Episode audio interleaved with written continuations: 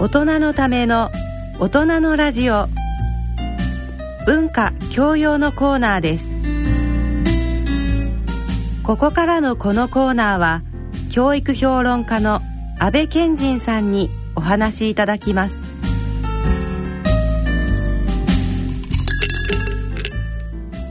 皆さんこんにちは。お元気にしてますでしょうか？えー、アメリカのですね社会問題を先取りして、えー、まあ日本の社会の安全につなげていきたいと研究しております安倍賢人と申します。よろしくお願いします。で、えー、覚えていらっしゃいますかね。前回はあのー、少しねギャングというテーマで話したんですけども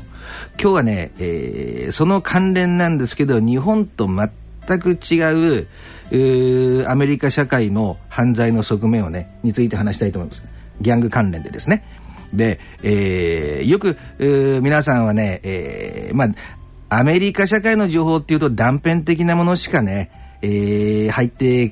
きないですよね。まあ、あそれも当然といえば当然で、やっぱり、えー、言語の違いがありますから、翻訳されたもの、もしくは翻訳されてないものだと本当に、えー、短いスキットのようなね、ものしかあれなんですけども、で、あのー、アメリカのギャングってなんか怖いっていう話を聞いたことあると思いますし、あのー、雑誌なんか見るとね、もうタトゥーとかが顔にまで入っていてですね、えー、いかついなと。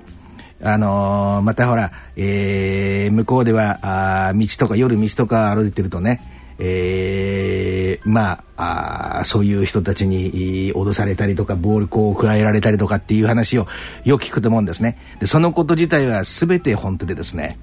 あの前回もちらっとお話ししましたが例えばロサンゼルスなんていうとですね、えー、通りごとに、えー、まあその地域を自分たちの、まあ、島といいますかね、えー、縄張りとしているグループに綿密に分かれますから、あのー、そういうグループに入ってますとね、えー、バス一つ乗るのもものすごい大変なことなんですよね。あのー、たまたま考えてみていただくと分かると思うんですけどもアメリカのこの道路っていうのは縦と横にこう分かれてるんですね。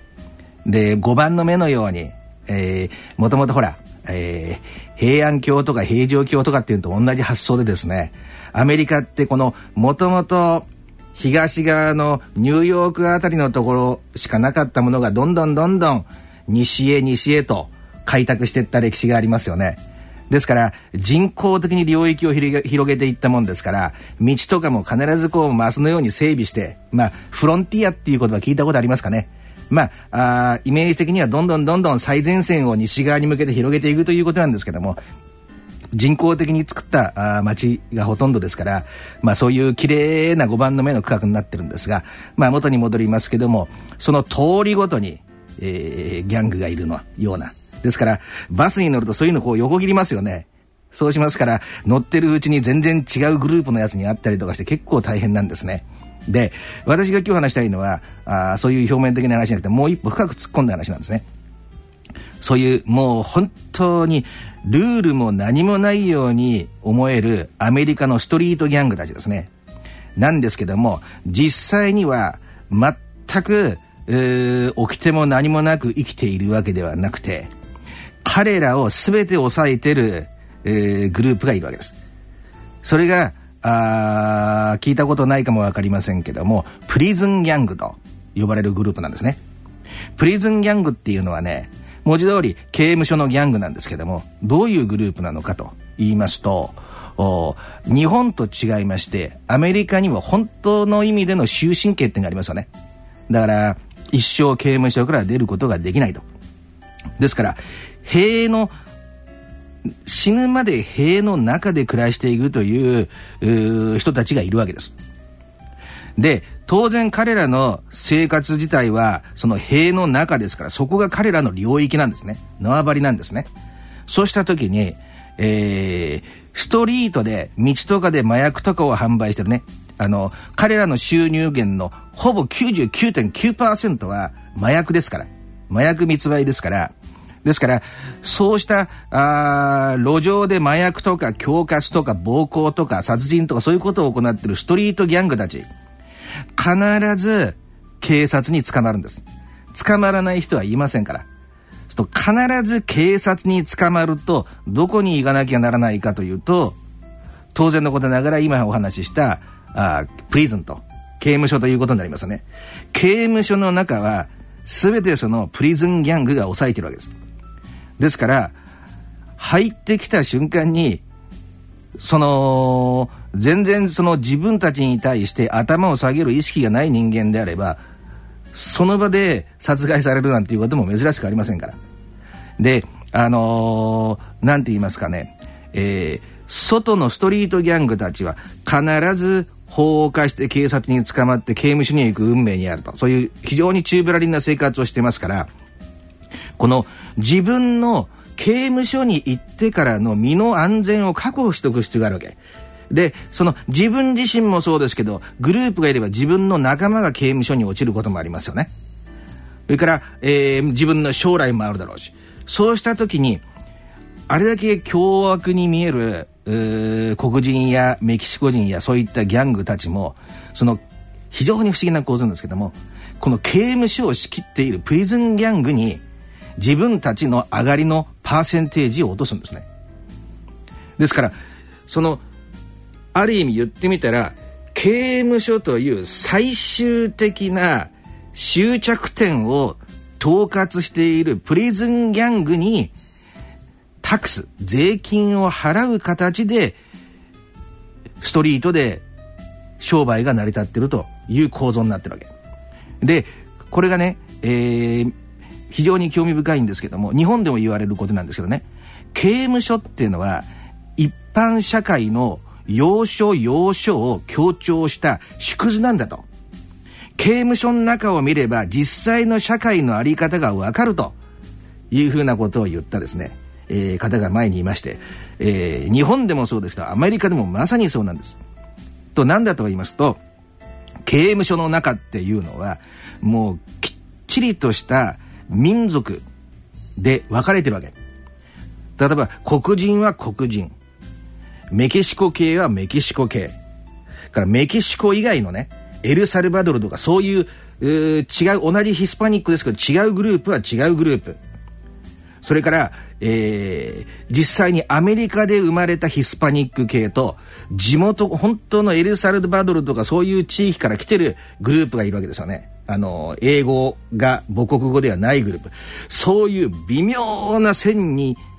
線引きされて、例えば、あヤードと言いますけども、刑務所の、まあ、グラウンドですよね。なども座るところとかが厳密に限られるわけ。で、ここがね、えー、怖いところなんですけども、外にいる時は、あ例えば私が、まあ、博愛主義だから黒人でも、ね、えー、白人でも、メキシコ系でも誰でも仲良くすると。そういう人は何人でもいると思いますよね。ですけども、刑務所に入った途端、白人なのに黒人と立ち話をしてるだけで、それはもう、まあ言ってみたら、暴行とか、殺害とかそういう対象になってしまうとだから先ほど言ったルールのね刑務所っていうのは社会の縮図なんだっていうとこれあのー、社会学の理論であるんですけどもこう人間っていうのはッという経済的なプレッシャーでもいいし生きるためのプレッシャーがかかった途端によりシンプルなねより明確でシンプルなグループに分かれてしまうみたいなそういう理論があるわけですねですから刑務所の中では人種のラインを超えることは決して許されないわけ。ですから、プリズンギャングとさっき言いましたけれども、メキシコ系のプリズンギャング。あのー、まあ、あこれも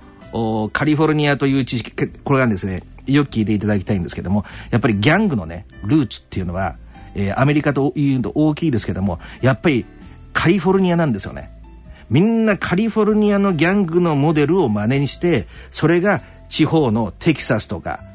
ねシカゴとか変な話ニューヨークの方まで飛んでるわけギャングの鉄則はロサンゼルスロサンゼルスをと、まあ、あを含めたカリフォルニアがギャングの基本的なモデルですね。ですから、メキシコ系の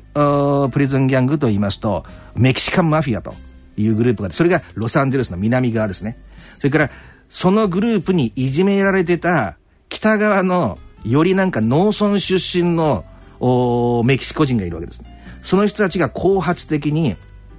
作った自分たちの身を守るために作ったグループがヌエストラ・ファミリアと、まあ、北の家族みたいなことになるんですけどもえー、まあ略称が NF と。この2つが絶えずメキシコ系でもものすごい衝突を繰り返してるわけですね。で、黒人、黒人のグループっていうのもまあたくさんあるんですけどね、やっぱり一番有名なのが、えー、ブラックゲリラファミリーという、う言ってみましたら若干その黒人解放運動のようなそういう社会運動的な要素も含みながらの一番昔からある黒人のグループのギャングですね。他にもありますけども。それから白人で言いますとあの社会で習ったと思うんですけどアーリア人って習ったことありますよね。これはあ日本語の発音でですねアーリアっていうんじゃなくて英語発音だと Aryan と。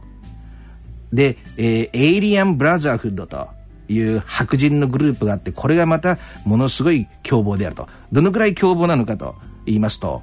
えー、よく皆さんが話に聞くであろうイタリアンマフィアとかいますよね。本当のアルカポネなんかに始まるですね。ああいうイタリアンマフィアですら白人ですから白人グループにお金を落とさないともうやられてしまうと。非常に有名なあニューヨークの五大ファミリーのガンビーノファミリーってあるんですけどもそのトップであったジョン・ゴチ氏という方もう亡くなってしまったんですがその人もその白人エイリアンブラザーフッドにお金を落とさなかったからということで暴行を加えられるようなそのぐらいのグループなんですね。変な話あのよく言うことなんですけどね。このとこはちょっと心して聞いていただきたいんですけども中にいる人間に私何回も会ってますからどういうプリズンギャングってどういう感じなんですかと。と一言ですね。近に近くに来ただけで雰囲気が変わると。匂いが違うということを言ってますね。だからなぜかというとものすごい少数の人間しかプリズンギャングに入れないわけ。だからある意味ストリートでね、えー、こういうドライブバイシューティングって言って車で通り過ぎて相手をね機関銃で撃っちゃうようなそういう若者いますよね。彼らの最終目標みたいなものがプリズンギャングのメンバーになることであったりする部分も否定できないわけ。それぐらいそのプリズンギャングのメンバーになったっていうことは、えー、愛情とかそうしたものとかけ離れた形で、えー、その代わりに暴力を信奉して生きてきた人間にとってはカリスマ的な存在であってプリズンギャングになって初めて入れられるタトゥーっていうのがあるんですね。例えば、えー、メキシカンマフィアですとこう手形がありますよね。皆さんの手あのお相撲さんの手形っていうのをよくどっかあちゃんこ鍋屋さんとかお寿司屋さんとかで見たことあるんじゃないかと思うんですけどもあれと同じですね。黒い手形のタトゥーなんですけど真ん中に EME と大文字で EME と書いてあってこれがまあラ・エメと、えー、メキシカンマフィアの M ってありますよね。頭文字の M これがまああスパイスペイン語語的に発音するとエメということでそれが入ってる真ん中が EME と白くぬくり抜かれている黒字の手の手形ですね。そのタトゥーが入ってることによって、えー、もう刑務所の中では誰も何もできないというふうな形になりますかね。まあ今日はこの辺で終わりにしましょう。